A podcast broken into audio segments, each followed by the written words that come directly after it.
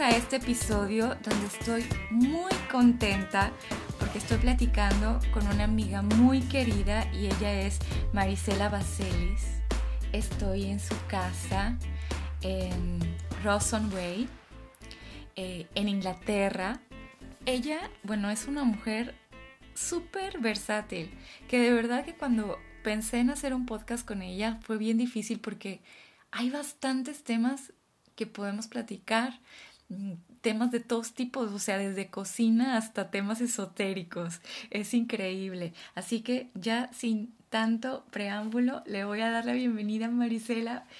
Bienvenida a este podcast, ¿cómo estás? Muchas gracias, Vero. Muy bien, muy agradecida por darme la oportunidad de ser parte de, de, tu proyecto y te deseo el mayor de los éxitos y pues muchas gracias, bien contenta de que finalmente después de tanto tiempo pues ya te hayas dado el chance o nos hayamos dado el chance de, de ya vernos en persona después de muchos años de conocernos a través de las redes y pues esta es tu casa y sí, aquí. Muchas gracias. Y es que les tengo que contar algo. Marisela y yo nos conocemos de hace que será unos cuatro años, pero de una manera muy diferente, porque aunque ella sabe cosas de mi vida que a lo mejor muchas otras personas no saben, ella y yo nunca nos habíamos conocido en persona hasta en esta ocasión que estoy aquí en su casa y que me ha abierto las puertas de su casa y con las manos abiertas me ha dado todo lo que tiene, todo, de una manera muy, muy generosa. Eh, pero bueno, parte del tema que yo quiero hablar esta noche con ella es sobre la migración y les voy a contar también cómo es que yo la conocí.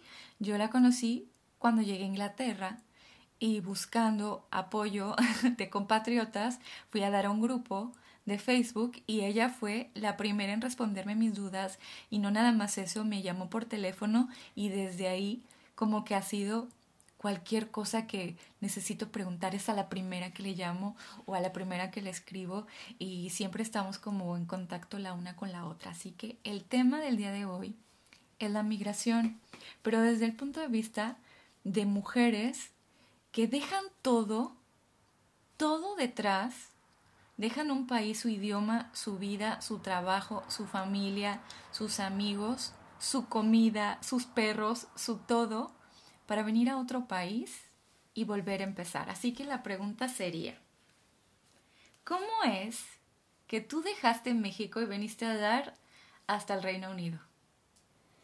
Bueno, así para hacerlo rapidito fue por, por, por obra, cosa del destino, eh, perdí a mis padres y de repente una propiedad que tenían ellos se tuvo la posibilidad de vender y era que la parte que me correspondía era o comprar una casa del Infonavit o cumplir el sueño de, de viajar que, que, nunca había salido de, de, de, o sea, había ido a Estados Unidos pero cuando era muy chiquitita, entonces no contaba. Entonces era en conciencia viajar a algún lugar que siempre había soñado. Y pues sí, soy muy inconsciente y dije, no, no voy a, no voy a comprar una casa de vida hasta donde este, el viento dio vuelta y tuve la posibilidad de que alguien me invitara a venir acá y en 2014 vine acá por seis meses y un mes antes de, de, regresarme a México eh, había yo, me habían hecho el favor de hacerme un profile en una página que es de citas, que se llama eHarmony, y ahí, ya que se estaba venciendo, dije, bueno, ya casi me pues regreso. ya casi me regreso, voy a ver si hay alguna novedad. Y yo fui la que en los perfiles que te sugieren, de acuerdo a lo que tú, este, toda la información que tú metes, encontré a una persona que se me hizo muy simpático. Obviamente el bello es lo que a la vista agrade y a mí me pareció Bellísimo. El, hermoso y, y, y, yo fui la que le mandé mensaje y él muy digno 15 días después me contestó. Se te acababa el tiempo. Se me acababa el tiempo y entonces ya cuando me contestó yo le dije yo ya casi me estoy yendo a México yo vivo allá, este, yo vine solo por vacaciones y no sé qué. Y me dijo, sí, obviamente se nota que no eres, que no eres, este, eh, que tu idioma no es el inglés. Porque los mexicanos pensamos que con el inglés básico que nos enseñan en las escuelas, ya, ya la armamos. Mentira. Y es una gran mentira. Cuando cuando tengan la oportunidad de saltar el charco, se van a dar cuenta que de verdad es que los acentos, las, las diferentes formas de hablar de los ingleses, no, no, uno está, no está preparado para eso. Nosotros tenemos el inglés americano y es otra cosa totalmente diferente. Entonces, cuando llegué aquí con mi inglés básico americano, yo dije, no, sí, ya la armé, sí. No, y eso que era yo secretaria bilingüe, ¿no? No, no, no, no, no. O sea, fue horrible. No, y aparte, a los ingleses, uno necesita unos días para adaptarse el oído al acento, porque hablan algunos que de verdad no se les entiende. No se entiende nada, exacto. Entonces, bueno, pues yo, este, me, él le, llamó mucho, le llamó mucho la atención saber que yo era mexicana y todo, y pues para no hacerles largo el cuento, finalmente eh, nos conocimos y e inmediatamente la cosa como que se fue tipo este rayo y a las eh, me fui a me fui a visitarlo a donde él vivía por seis semanas y cuando me tuve que regresar a México porque la visa de turista se vencía le dije, la única forma que yo puedo regresar al Reino Unido sería casándome contigo. Y él pues dijo, chin, no sé, yo no me quiero casar. y total, no hubo mucho, mucho, mucha espera porque dos días antes de tomar el avión me dijo, pues si esa es la única forma de que yo te pueda volver a ver, pues nos casamos. Y esa fue la declaración y además como que el compromiso, ¿no? Porque fue muy rápido pero te aventaste la moneda al aire y pues salió cara o cruz. o sea, es una moneda al aire, pero al final, si no hubieras a lo mejor tomado la decisión de jugártela, pues no estarías contando la historia. Ahora tienes casada cuánto tiempo? Voy para... Me, casé, me casé en el 2015, o sea que ya, ya vamos para seis años. Seis años. Y es un tipazo, tu marido es un tipazo pues tuve la suerte, porque pudo haber salido un asesino serial y yo no me hubiera enterado, pero fue el riesgo. Yo soy, yo ya voy a cumplir 55 años la próxima semana y realmente entonces yo no tenía mucho que perder. Y mm. todo jugaba a favor, porque tampoco crean que es bien fácil, o sea, porque mucha gente me ha dicho, oye, es que tu historia está como de sueño, de princesa, de pásame cuéntanos, pásame la aplicación y, y, y qué tengo que hacer y qué tengo que decir. La realidad es que muchas cosas jugaron a favor y muchas de ellas fueron el hecho de que, por ejemplo, yo pues no tenía hijos pequeños y él no quería tener hijos. Entonces, yo ya no tenía ninguna responsabilidad que traerme conmigo, porque déjenme decirles que aquí, finalmente, cuando decides tener una relación con un inglés, como en muchos otros países, tienes que aplicar para una visa. Que es carísima. Que es carísima y cada integrante cuenta. Entonces, por ejemplo, yo como esposa, él tenía que tener ciertos requisitos. Pero si tu esposa tenía un hijo, aunque no fuera tuyo, tiene, son otros requisitos y son muchas, muchas cosas. Entonces, para él fue fácil tal vez decidirse decir, ok, bueno, vamos a tomar el riesgo, porque yo prácticamente no venía, yo venía sola. Mi, yo tengo un hijo, pero mi hijo ya es, pues ya es una persona adulta, entonces ya no era dependiente de mí. Entonces, Finalmente yo me regreso a México terminando mi visa y él se va a casar conmigo. Yo me voy el 2014 y él se va a casar conmigo el 2015. Como tres, cuatro meses después. En marzo del 2015. Yo lo conocí en octubre del 2014 y para marzo ya estábamos casados. Loca, sí. Pero bendito Dios, ha sido una locura que realmente me ha llevado a una felicidad extrema y a lo que jamás en mi vida yo me hubiera imaginado. Dos años, un año antes de que yo viajara solo por, por vacaciones, me hubieran dicho, tú te vas a regresar y vas a vivir en Inglaterra, me hubiera muerto de la risa. Pero, pero ahí tocas un tema que se me hace bien bonito y es como, no importa la edad, siempre puede estar abierta. Empezar, a empezar de nuevo. Esta oportunidad de empezar de nuevo y de encontrar el amor a los 30, 40, 50, 60. Siempre puede pasar. Porque también, y creo que es una cuestión a lo mejor cultural. No quiero decir solo mexicana, quizá latinoamericana, esta parte de que, híjole, si ya tienes cierta edad, pues a lo mejor ya te quedaste para vestir santos, ¿no? Y si eres divorciada, uy, no, ya va a estar difícil. Y si tienes un hijo, no, para que se quieran comprometer contigo. Y siempre, como sociedad, nos ponemos con un montón de límites. Y nosotras mismas creemos que a lo mejor ya se nos está pasando el tren para muchas cosas que todavía tenemos oportunidad de hacer de nuevos trabajos, de cambiar de país, de volverte a enamorar, de rehacer tu vida, de cambiar de carrera, de ser mamá, de, bueno, muchísimas, muchísimas cosas. Y me gusta mucho que se hable exactamente de ese punto, porque tú dices, yo no tenía nada que perder, pero bueno, tampoco era lo que estabas buscando, sino que la vida te sorprendió y que decidiste tomar la oportunidad y pues te salió bien, ¿no? claro, sí, porque no, es fácil y no es ah, todo color de rosa, porque pasa mucho que cuando uno vive en el extranjero y tus amigos o tus familiares o, la gente que se queda en México te ve y te dice, es que tú estás padrísimo porque vives en, en Europa. Y bueno, tampoco es tan fácil. Uno está extrañando México todo el tiempo. Eh, y no sé si a ti te pasa, me gustaría saber, que llega un punto donde no te sientes que eres ni de aquí ni de allá, porque regresas a México y ya no embonas en todo en México, pero aquí sigues siendo un extranjero viviendo en otro país. ¿Cómo has sentido tú exactamente esta parte? Yo, bueno, primero quiero que sepan que no hay edad para, para iniciar algo y, y quiero también enfocarme en chicas y chicos o este de que, que ya pasaron por un divorcio, por un por una situación de pareja y que piensan que ya no es ya ya no hay un mañana como como como pareja con alguien, no es cierto.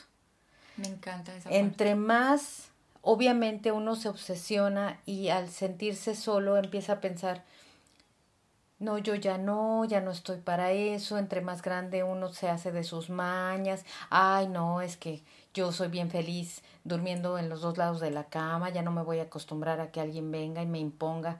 Es que un matrimonio, un nuevo, una nueva relación no es imponer, no es una obligación. Mm.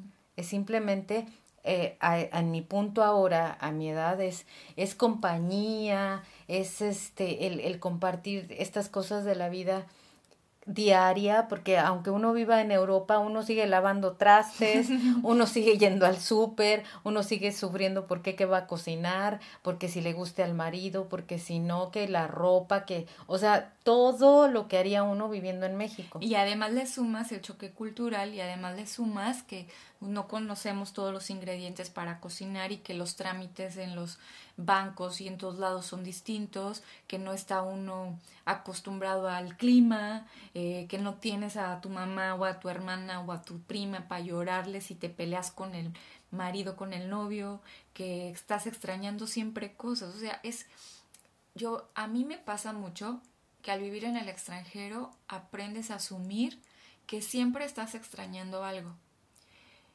ya, sea que estás de vacaciones en México y estás extrañando cosas de aquí, porque ya te hiciste un poco al modo de acá, el clima, tu cama, tu comida, ciertas cosas, eh, incluso programas de televisión, no sé, cosas muy triviales, y luego estás aquí y estás extrañando que te estás perdiendo de la carne asada, de que se está juntando la familia, de que ya se casó no sé quién, de que si el bautizo de tus amigos, de cierta comida que nunca vas a encontrar aquí.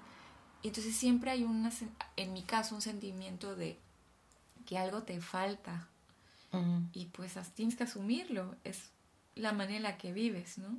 Bueno, en mi personal experiencia, bueno, por favor, no desistan. Ah, no, claro. No desistan, siempre hay una nueva oportunidad. Tú no sabes. Un nuevo día hay, una nueva oportunidad. Tú no sabes qué te puede traer la vida cuando estás abierto a recibir. Siempre hay una oportunidad y saben que arriesguense.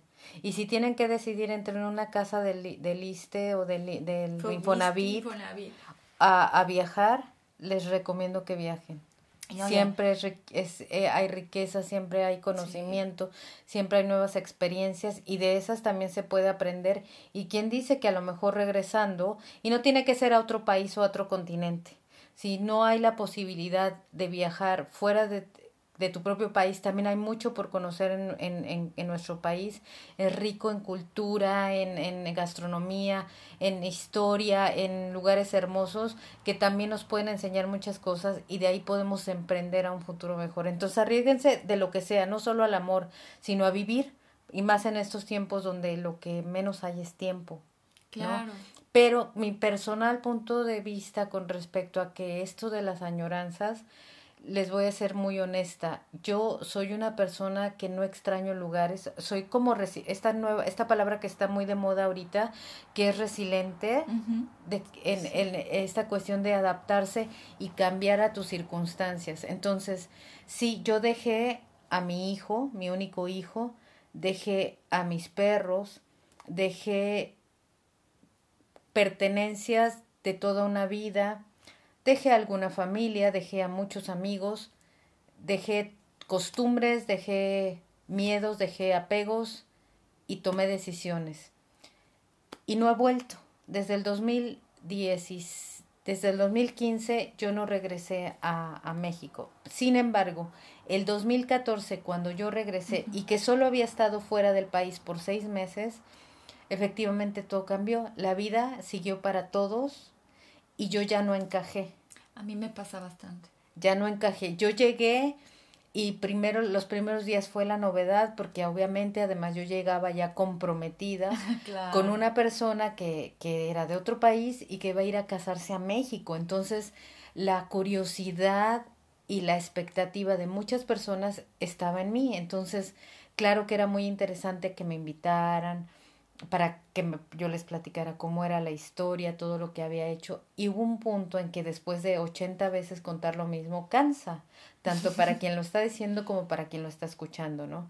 Entonces se acabó la novedad de que Marisela había regresado y todo el mundo volvió a su vida normal, menos yo, porque yo ya tenía que vender lo que tenía, tenía que, que pensar que iba a meter en una matel, en dos maletas de 25 kilos, toda una vida es una decisión de valientes. Entonces había que pensar en eso, había que empezar a entender que, que pues iba a dejar de ver a mucha gente, qué iba a pasar con mis perritos, o sea, muchas, muchas cosas. Y me di cuenta que estaba totalmente sola en el proceso, total y completamente, sola. Entonces yo ya no encajaba. Cada vez que yo quería participar y ser partícipe de, de mis cosas, no encajaba entonces no pertenecía ahí, pero efectivamente todavía era una posibilidad pertenecer a, a esta vida. Entonces, eh, una vez que, que me di cuenta de eso, y eso le pasa a mucha gente que se va a vivir, inclusive de una ciudad a otra. Ajá. Dejas de pertenecer y es un, es, es como un síndrome. De repente no encajas allá y tampoco encajas acá, porque todavía no, has, no has sido aceptada por la, nueva sociedad a la que, a la que vas a llegar y, y tú misma tienes que adaptarte a nuevas cosas a las que no estabas acostumbrada. Entonces yo estuve todo el dos, yo me casé el 2015 y tardé 14 meses para regresar a este país, que fue el tiempo que tardó mi proceso de visa. Y todo ese tiempo fue un proceso sola. Y lo único que, que podía yo hacer era comunicarme a través de, del Skype con mi esposo vía este video y eso era todo mi mundo. Y cuando él decía, bueno, ya me voy, que descanses, buenas noches, y apagaba el Skype, él apagaba mi mundo. Claro. Y, y me entraban los millones de dudas de, ¿y si nunca más me vuelve a, a, marcar? Porque en ese momento no se conocían, o sea, ya sí, estaban y todavía no, no, todavía, ah, bueno, sí. Sí, ya Primero, a espera de la De que, de que fuera a ir a México, ¿no? De que fuera cierto. De que fuera cierto, ¿no? Ya cuando él me dijo, ya tengo los boletos, no sé qué, bueno, ya. Una vez te casas, de todas maneras, ¿no? Siempre era era bien difícil psicológicamente que él dijera los, los, la diferencia de horarios y decir, ya me voy a dormir él, y yo queda, y, él apagaba el Skype, y de verdad que era un vacío y una infinita tristeza, y fueron 14 meses para yo volver a ver físicamente a mi esposo. Yo no extraño. No extrañas Nada. Nada. No di, pero por favor no me lo vayan a tomar a mal. Los cariños de los hijos es otra cosa mi única familia es mi hijo.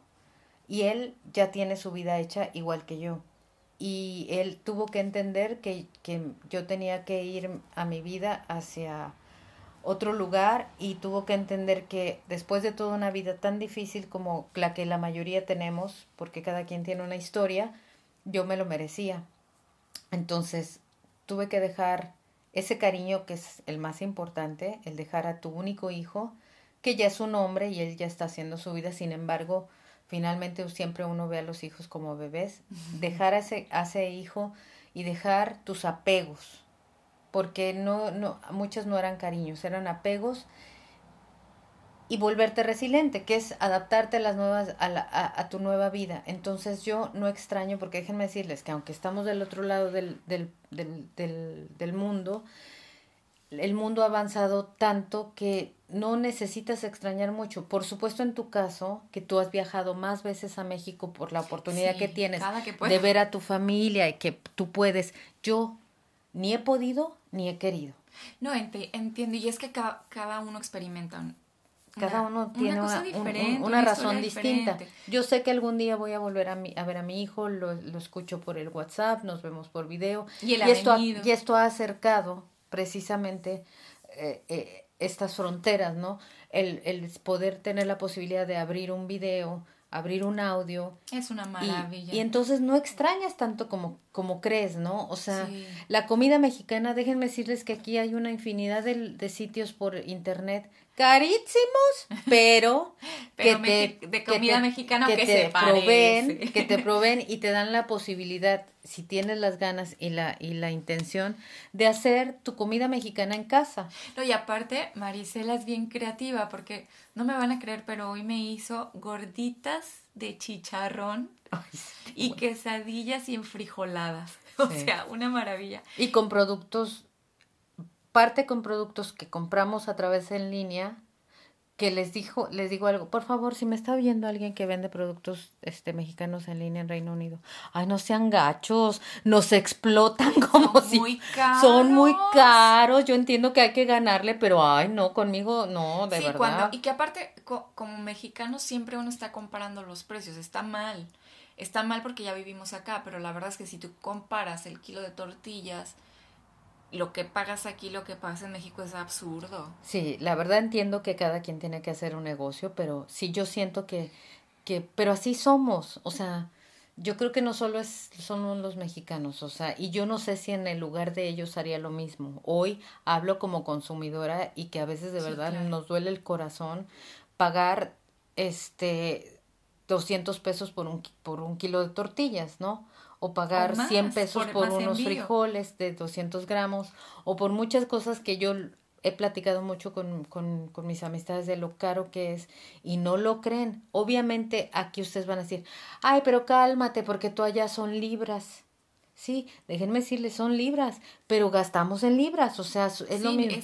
Se convierte muy padre cuando una persona que trae libras se va a México te rinde porque Uta te rinde cañón, pero aquí las libras son libras, igual que los pesos. O sea, aquí un, una, un litro de leche pues cuesta dos libras y eso es lo que es. Y, y, si lo conviertes a pesos mexicanos tal vez se lleva más o menos ahí la idea de lo mismo. hay productos que no, por decirte. Yo consumo un refresco negro gaseoso. Creo que sí se pueden decir marcas, ¿no? Pues no sé, pero es yo consumo mucha Coca-Cola. Cola, cola. Y aquí pagas, pues, no sé, por un, en un restaurante es mucho más caro, pero puedes pagar hasta cuatro libras por una latita de Coca-Cola. Que son como ahorita como unos 125 pesos. Y te la tomas porque pues es la Coca-Cola. O no sé, si, si empiezas a hacer conversiones ese es un problema. Aquí tocando el tema de la conversión del dinero y de cuánto rinde, yo quiero retomar tu historia. Cuando tú dejas todo, pasan estos 14 meses ya recibes tu visa y llegas a Inglaterra con un marido que no has visto en año y medio, ya estás casada y ya vienes para quedarte hasta el Reino Unido, sin boleto de vuelta. Y entonces hay un choque cultural, porque aunque ya estuviste y físico. Y físico. Porque, sí, porque aunque ya estuviste aquí, pues venías de vacaciones y sabías que ibas a volver, pero en esta ocasión sabes que vienes para quedarte y entonces redescubres desde otro punto de vista un nuevo país que además ahora va a ser tu casa. ¿Cómo te pasó a ti? ¿Cómo viviste tú este reencuentro con Inglaterra? Fue bien. Eh, todo estuvo muy bien porque te digo, yo me adapto muy bien a todo no extraño lugares, extraño así como a veces gente, efectivamente, ¿no? Eh, extrañas los cariños, los afectos que dejas, pero soy, me adapto mucho. Si tuviera que vivir en un hoyito, pues a lo mejor me voy a quejar, pero lo voy a vivir, lo voy a vivir. Entonces, lo único que recuerdo y que Neil, Neil se llama mi esposo, es que me da mucha risa porque nosotros hablábamos por el Skype todos los días, por horas. Y fíjense que hay algo bien chistoso y a, lo mejor la gente me dice, estás loca, pero yo lo hablé con un psicólogo y me dijo que era lo correcto, es que a veces dejábamos la transmisión de Skype por 20, casi 24 horas. Entonces, a mí me representaba una paz mental porque me daban ataques de pánico porque la visa no llegaba, de hecho nos la rechazaron y tuvimos que volver a aplicar y eso es que es tuvo que ser dinero, no, nuevamente pagar, fue muy caro y todo. Y entonces tú ya traes el miedo de que ya te la rechazaron una vez y que no sabes si te la van a volver a rechazar y si vas a poder regresar. Sí. Entonces, este, me daban unos ataques de pánico y porque todo ese proceso yo lo pasé sola, entonces Neil un día decidió y me dijo, voy a dejar la cámara prendida, pero me voy a ir a dormir. Y no vas a ver nada. Y no Entonces, escucharlo respirar me daba una paz extraordinaria. ahí está, sí existe. Ahí está, efectivamente. Y esto yo lo hablé con un psicólogo porque dije, debo de estar bien enferma mental. Y él me dijo que, que estaba muy bien. Que si mm. eso era tu paz mental y él lo aceptaba, podías hacerlo. Y entonces Neil encontró que yo podía hablarle y que se abriera inmediatamente la cámara sin necesidad de que él tuviera que responder la llamada. Lo que, lo que hace uno. Entonces cuando la, el internet se cortaba porque había una falla, inmediatamente yo podía marcarle y se volvía a abrir la cámara. Y no veía yo nada, solo oía sus ronquidos. Pero eso me dio una paz extraordinaria y la fuerza para poder darme, regresar. Cuando finalmente este, pudimos pude regresar, físicamente me dio una alergia general. ¿Qué mes llegaste? Yo, yo, yo llegué en febrero. Es que iba casi la primavera entrando, ¿no? Bueno. Porque, no, era marzo, estábamos todavía en, en, diciembre, en, invierno. Porque acá hay, unas alergias muy fuertes cuando empieza la primavera. Sí, pero no, esta no fue, no, lo que pasó es que tenía yo tanto nervio, tanta tensión, que el día que dicen ya, ahí está tu vuelo, te tienes que ir, no sé qué, mi cuerpo reaccionó enronchándose todo. O sea, unas tiene que sacar, pero ronchas que, o sea, por todo el cuerpo.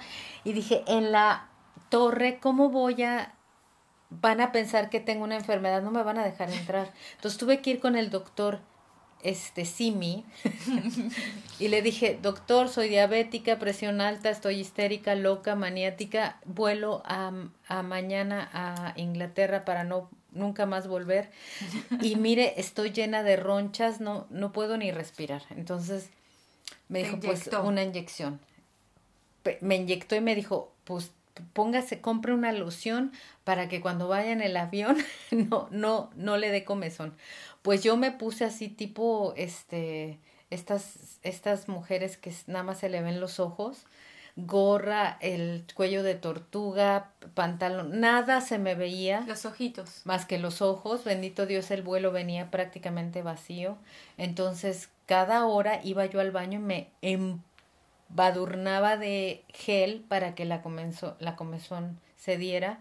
Y el doctor dijo, lo único que pasa es que su cuerpo ya dio de sí ya toda esa tensión se relajó, pero este es su, en su caso esta es la forma de que se relajó.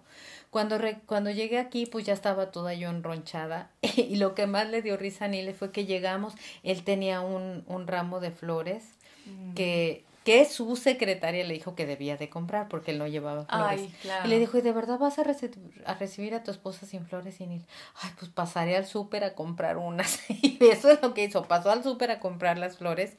Y cuando llegué, pues nada más se agarró así como me las dio como en automático. Y, y le dije, hola, ¿cómo estás? Y dice, bueno, se soltó de la risa porque dice que mi voz sonaba, en lugar de decir así, hola, ¿cómo estás? Que sonaba así de, hola, ¿cómo estás? Del nervio. Pues él dice que, que mi voz se oía espantosa. Dices más hasta... Es que ya se ve acostumbrado a escucharte en por la cámara, tal vez y, era y ahora era persona. y entonces me dice, ¿qué te pasó en la voz? Y yo, ¿cómo que qué? Así, ¿no? Y yo, ¿de qué o qué o qué? Y me dice, te oyes rarísima. Dice, él dice que hasta dijo, me equivoqué de mujer. O sea, esta no es la que yo... Y dice que fue muy raro escuchar ya mi voz en, en real Entonces, pues sí, me, dio un abrazo. Dejen decirles que mi esposo mide dos metros cuatro centímetros y yo mido unos cincuenta y ocho. Entonces, fue así como un medio abrazo. Este, nos abrazamos. Este, tuvo que adaptarse a mi voz, pues yo decía, yo hablo normal, ¿no? Y él decía, ay, no, hablas, mejor ya cállate, me decía, porque hablas espantoso. Ay, es que es un personaje, tu Llegamos aquí dos horas y media después de, del, del, aeropuerto de Londres, porque en ese momento vivíamos a dos horas y media de, de Heathrow, y llegamos a un, a un departamentito donde apenas cabíamos los dos. Si el sol entraba, nos teníamos que salir nosotros. Y me dijo, no hay nada de súper Anda. No, no, te, no tengo nada para ti. Así que pues vamos a tener que ir al súper. Dije, yo encantada, porque para mí era turistear. Yo, yo me sentía turista, ¿no? Sí, claro. Todo nuevo, todo increíble. Vamos al súper. La tristeza se ha ido porque finalmente... Ya estoy con él. La, recuérdense que además el, lo que te sana es el tiempo. Y pues ustedes podrán decir, ay Marisela, pero si nada más fueron 12 horas. Pero pues hay gente que, que vemos, a veces ya no dejamos todo atrás y vemos hacia adelante. Claro. Y yo tenía 14 meses de no ver a mi nuevo esposo, que tenía mes y medio cuando me casé con él de haberlo conocido. Sí, o sea, fue... Una cosa toda loca, ¿no?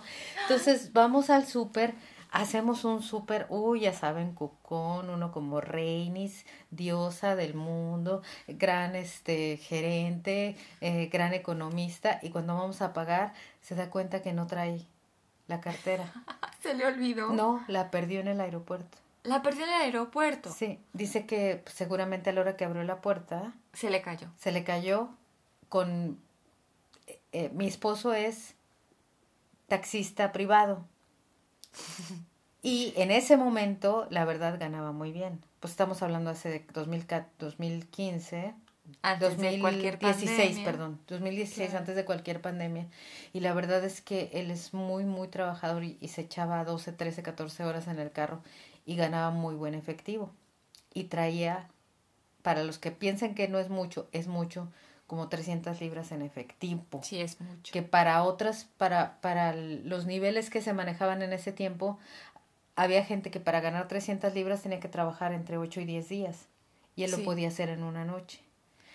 Pues a, a devolver todo porque tarjetas, cre este, efectivo, todo, en la cartera. Y la cartera que era de su padre que ya había fallecido. Bueno, entonces, mi primer noche fue así de... No tenemos comida. No tenemos que cenar. Tú no quieres que yo hable. o sea, ¿qué onda? Pero, pero, pues, el, muy, muy emocionada por el inicio de una nueva vida, nuevas Sí, que no te importó no haber cenado. Y si hubiera importado, no, pues ya, o sea, pasó Obviamente hoy lo cuentas muy divertido, pero fue mi primera regañada con él, ¿no? Así de, pero ¿cómo es posible? ¿Cuál mexicana debería de ser, no? Pero ¿cómo es posible? Es que no te fijas. A ver, habla al aeropuerto. Habla al aeropuerto a lo mejor, porque aquí déjenme decirles que, hay gente muy decente que sí te devuelve las cosas, pero seguramente pues ahí en el aeropuerto había de, de todo y, y no, no pudimos recuperarla, pero, pero es esto, yo soy muy adaptable pero entiendo, estamos tú y yo en grupos de mexicanas en el Reino Unido, mexicanos en el Reino Unido, y de verdad eso es, es, es bien constante la queja de las mexicanas en este país. Sí, eh, y, no lo puedo soportar, extraño la familia, extraño los amigos, extraño la comida, extraño mi México, es que aquí siempre está triste porque nunca hay sol, siempre llueve. Les digo algo, cuando quieran cambiarse, aunque sea de ciudad o, de una ciudad a otra, por favor, tienen que verificar absolutamente todo, a dónde se van a ir, qué condiciones, que, o sea, dense una estudiadita, porque la gente piensa, ay no, me voy a ir a Inglaterra y es que Inglaterra es primer mundo y es lo maravilloso. Y tiene sus cosas buenas y sus cosas diferentes y sus cosas exacto. O sea, hay gente que se vino a casar igual que yo, así de rapidito, sin conocer al esposo, sin conocer en lo que se metían y yo estoy convencida y nada arrepentida de lo que hice. A pesar de que fue una locura. Fue una decisión. Estoy hoy más feliz que nunca, viviendo lo que nunca me imaginé que podría vivir en mi vida. Yo siendo una persona que muchas gentes, inclusive, creían que no merecía y que era una perdedora. y que hoy están asombrados de la vida que llevo. Muchos mexicanos aquí vienen con esa misma expectativa de encontrar al amor de su vida, que les provea de todo, les dé la residencia y miren cuántas historias hemos escuchado de gente que se está divorciando. Y tragedias. Y tragedias. Y, aquí también hay machismo y de gente que, que el marido los maltrata. Mexicanos que son maltratados por inglesas o por europeos viviendo en Reino Unido y que hoy están divorciándose o que están de verdad no añora, que están añorando regresar a claro, venir venir a otro país a vivir por más bonito que sea el país no es una garantía de nada. Y, y, es esta parte de que en tu caso fuiste muy valiente y dejaste todo atrás y veniste a reempezar y te la volaste. Y gracias a Dios es que te ha salido maravilloso. El el señor. Claro como cualquiera con sus ups and downs y con sus cosas positivas y negativas, pero, pero has, has reconstruido, no sé si se vale decir reconstruido, pero has reorganizado tu vida de una manera súper positiva y estás ahora viviendo lo que nunca imaginaste. sí, muchos dicen es que vives un, un, una, una historia de sueño, de princesa, y en ciertos puntos sí, pero la realidad es que también si no estás preparado para todo el cambio cultural, eh, alimenticio, este, social, de lenguaje, de aceptación, va a ser bien difícil. Y es por eso que mucha gente que viene pensando, es que te vas, es que, pero ¿cómo no vas a, te va a ir bien si vas a ir a Inglaterra, un país de primer mundo, donde todo es hermoso, castillos, príncipes, reinas, este, historia? Sí, eso es lo bonito. Pero tú llegas a lo mismo que harías si tuvieras una pareja en México, a una nueva vida, adaptarte a, a una cultura y a una educación totalmente diferente a los latinos, donde aquí son más viscerales, donde los latinos somos más pasionales. Recuerden que los latinos y los mexicanos y mucha, muchos de habla hispana creemos que el amor entra por el estómago y, y, los ingleses pues creen que entra por otro lado, por lo visual, por lo por, por, por, por muchas otras cosas, pero los mexicanos somos como muy de lo que yo te ofrezco en comida es como el amor, ¿no? Sí, con tu, y llegamos a ajá, y como que llegamos a, a, a hostigar a veces porque los ingleses son muy muy fríos, muy calculadores, muy objetivos y, y todo lo contrario a, los, a, nuestra cultura. Somos muy subjetivos, somos muy apasionados, somos muy de los sueños y, y, y, ay, el futuro. Y ellos no son muy realistas. Mi esposo es muy realista. O sea, hay cosas que Te chocan. los pies sobre la tierra. Que chocan conmigo porque yo soy muy soñadora, muy, muy de, muy como somos muchos mexicanos. Y es por eso el fracaso de muchos. Entonces, aunque mucho, mucha gente dice, ay, es que Marisela o Vero, no hombre, ustedes se sacaron la lotería porque es un sueño maravilloso. Sí, pero a veces es muy solitario, muy doloroso, eh, muy... Ahora con esta pandemia prácticamente hemos vivido en unas, en, en casas hermosas que son cárceles de cristal. Exacto, y además pasa, bueno, a, mí me pasó en, quizá no es la misma historia y eso es lo, lo rico de poderlo platicar como migrantes, ¿no? Eh, a mí me pasó que yo me anulé en muchas cosas, quizá voy a hablar no tanto de lo personal y emocional, de lo profesional porque vienes a un país a empezar de cero, acá no tienes contactos, la experiencia de tu carrera es diferente. En mi caso, yo me dediqué a la televisión, a la radio, al periodismo, a la pintura, a la fotografía, y acá nadie me conocía. Entonces, te tardas en adaptar primero al idioma porque aunque uno, como dices, aprendiste inglés en la escuela o a lo mejor en tus clases particulares, no es lo mismo venir a vivir a un país de habla inglesa cuando nunca lo hiciste antes, ¿no? Y además con un acento diferente y, y, y no es la misma soltura que uno tiene al hablar en tu idioma nativo cuando lo haces en otro idioma. Ojalá. Hay muchos mexicanos que hablan el inglés, pero perfecto. Pero no fue mi caso, entonces a mí el idioma me cohibía, ¿no? Podía desenvolverme, pero no como para buscar un trabajo al nivel que yo estaba en México y donde a mí me ayudaba mucho el reconocimiento de la gente que me rodeaba en mi trabajo. Y acá pues era llegar primero a tramitar tus papeles para poder trabajar y después agarrar el trabajo pues que tienes a la mano y que se puede, ¿no? Y hacer de todo. En mi caso, pues hasta en restaurantes, pero he conocido gente que ha tenido que entrarle a la limpieza o que ha tenido que entrarle a conducir, eh, no sé, un camión o repartir Amazon o lo que sea.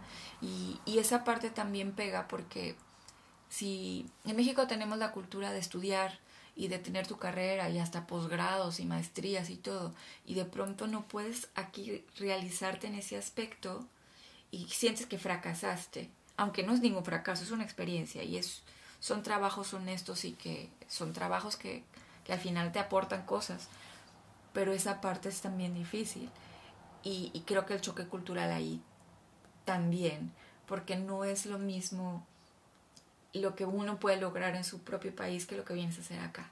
Entonces es parte del sacrificio de dejar y adaptarte a un nuevo país.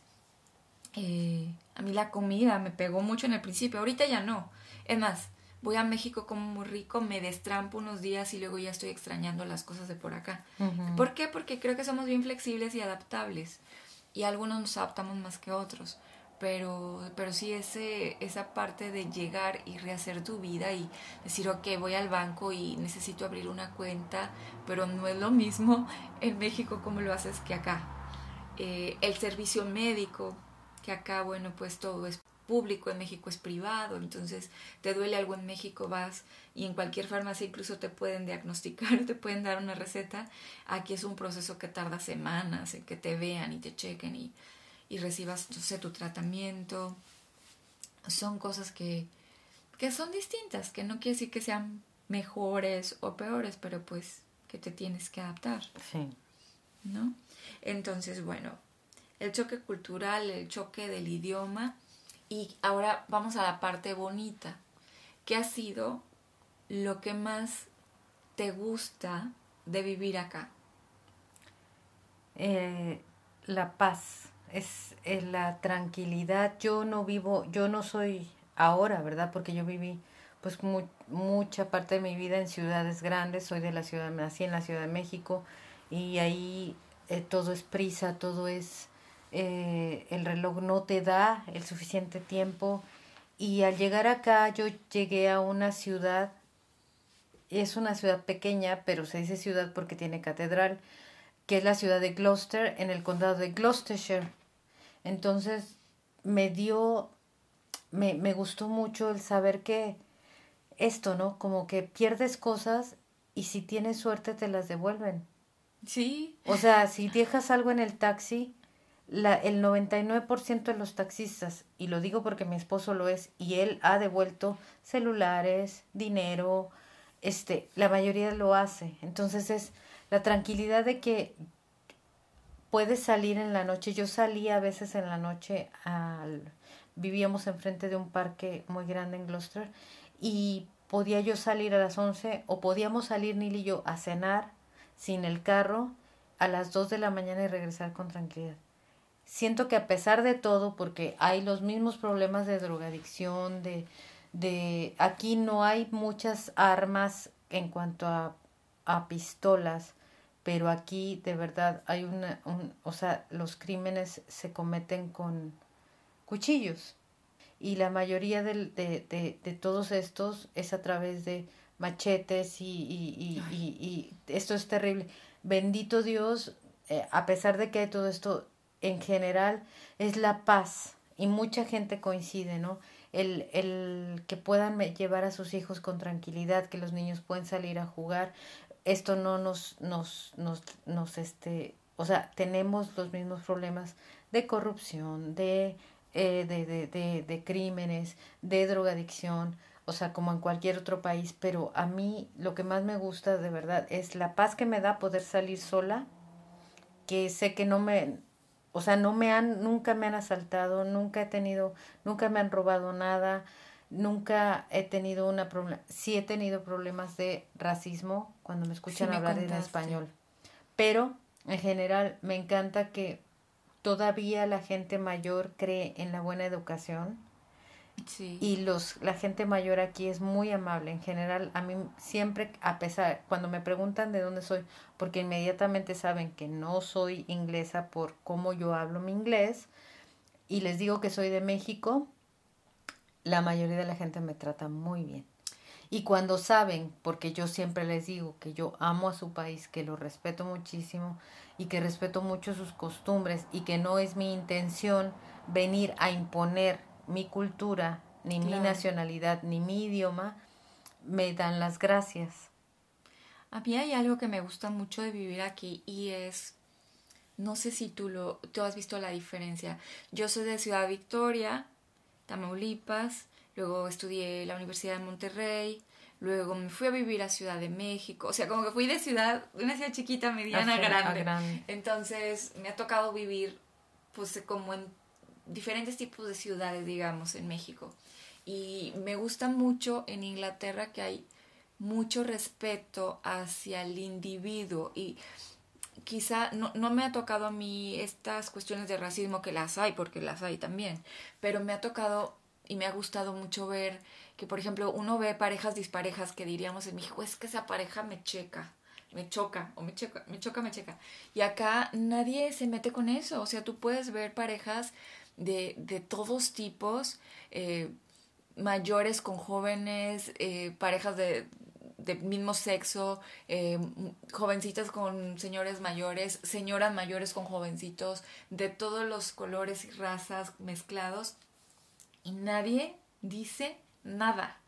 Me gusta esa parte, me hace sentir como que vivo en un lugar multicultural donde todos somos bienvenidos, que también me parece que aunque aquí, ya que uno vive aquí, te das cuenta que los ingleses se quejan mucho de sus gobiernos y de todo, me parece que es un lugar que ayuda mucho a sus ciudadanos. En la pandemia para mí fue un ejemplo porque yo lo comparaba a cómo México reaccionó con la pandemia, porque mi familia, mis hermanos viven allá, y yo decía, pues acá ha habido muchísimas facilidades, incluso la gente que dejó de trabajar siguió cobrando un sueldo.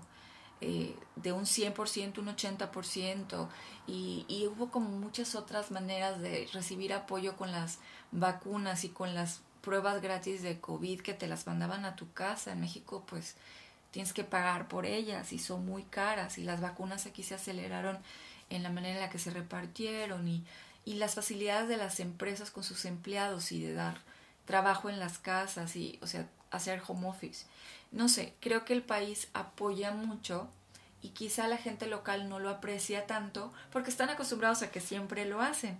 Pero uno que viene de fuera y comparas cómo le está yendo a tu familia, que a lo mejor están quebrando negocios o que están dejando de recibir sueldos y comparas, pues dices, la verdad, sí, este es un país que tiene mucha más organización, fortaleza económica, pero también una manera de planear a futuro estructuras de cosas para que sus ciudadanos no, no batallen tanto, digámoslo así.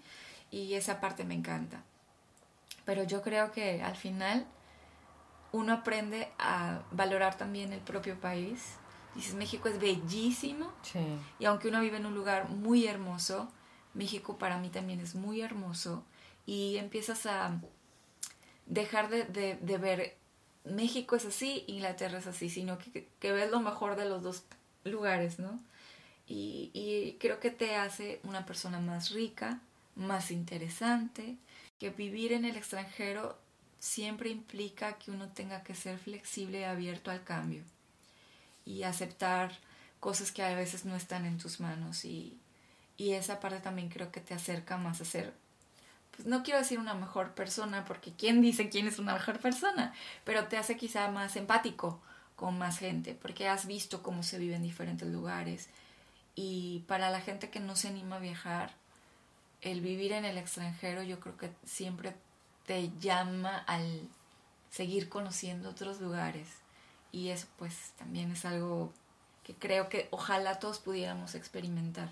La vida en otros lugares, cómo se vive, cómo se come, cómo se piensa, porque te enriquece.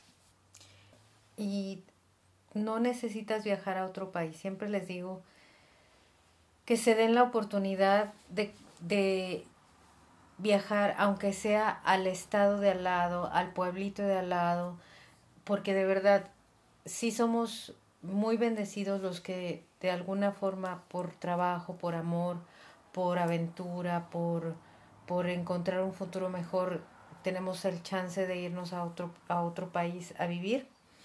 Pero México es tan bendecido, de verdad, cuando uno ya está acá y dices, ay, quiero una papayita. Pues aquí no hay papayitas, déjenme decirles. Aquí no hay mango manila y si lo hay cuesta 50 pesos por pieza. Y no está tan este, rico. El eh, aguacate es raro que te toque un aguacate así. Bueno, así cremoso. Delicioso como el mexicano. Este, aquí no hay guayabas. Aquí no hay miles de cosas, miles de variedades de verduras y de frutas que tenemos la bendición en México de tener me van a decir, sí, pero está bien caro. Aquí también, o sea, todo es en proporción a lo que uno vive. Sin embargo, hoy que yo vivo aquí y que no hay chayotes y que no hay calabacitas y que no conocen este las las este las acelgas o no no las acelgas este las eh, perdolagas y que no hay romeritos y que y tan variedad de cosas que tenemos en México, que son bendecidos y que dices, ay, voy a la tiendita de la esquina y en la tiendita de la esquina te llevas un limón, dos aspirinas, este, una vela negra, este, este, sí, alcohol, este, un kilo de tortillas y una, y una falda para irte el domingo a la fiesta. Aquí no es así, aquí no hay tienditas de conveniencia, este, y, y hay miles de productos que podrías conseguir, pero los consigues cinco veces más caros que, que de lo que normalmente costaría. Somos ricos en, en, en, en, en, alimentos, en verduras, en frutas. Y la, y la maravilla de la extensión territorial que tenemos, porque México es un país muy grande. Y, tiene, y hay, tenemos lugares que en ningún otro lugar del mundo hay de bellos, pero, pero, si tienen la posibilidad, de viajar aún más allá de las fronteras, háganlo, porque viajar enriquece, te, te conoces otras culturas, otras formas de pensar, otros, otras formas de cocinar, otras cosas que comer. Y eso, aunque no te dé la posibilidad de quedarte en ese país, regresas a México valorando lo que conociste y lo, que, tienes. Y pues como pueden ver, con Marisela se nos pueden ir las horas platicando, porque además es bien generosa y siempre nos da consejos de su vida. Y yo te quiero agradecer, primero que me recibiste en tu casa, que me has alimentado y paseado por los lugares más bonitos de los alrededores y por el tiempo de platicar conmigo acerca de migración. De verdad que hay muchas otras cosas que me gustaría hablar contigo. Yo no sé si vamos a tener tiempo de hacer más podcasts, pero muchas gracias. Gracias por regalarme tu tiempo y espacio para expresar lo que soy. Eh, lo que oyen es lo que hay. Pena. Es una increíble mujer, de verdad. Y si quiero, y si doy, y si, y si ella, y si tú, Vero, te sientes contenta, es porque lo doy de corazón. y en esta vida, hoy, más que nunca, hay que ser, hay que dar de corazón, porque mañana no pues sabemos si vamos a estar. Qué mejor despedida que esta. Muchísimas gracias a todos ustedes por escucharnos. Va a haber Marisela para rato en algunos podcasts en el futuro. Y, y, pues muchas gracias y hasta la próxima. Que Dios los bendiga.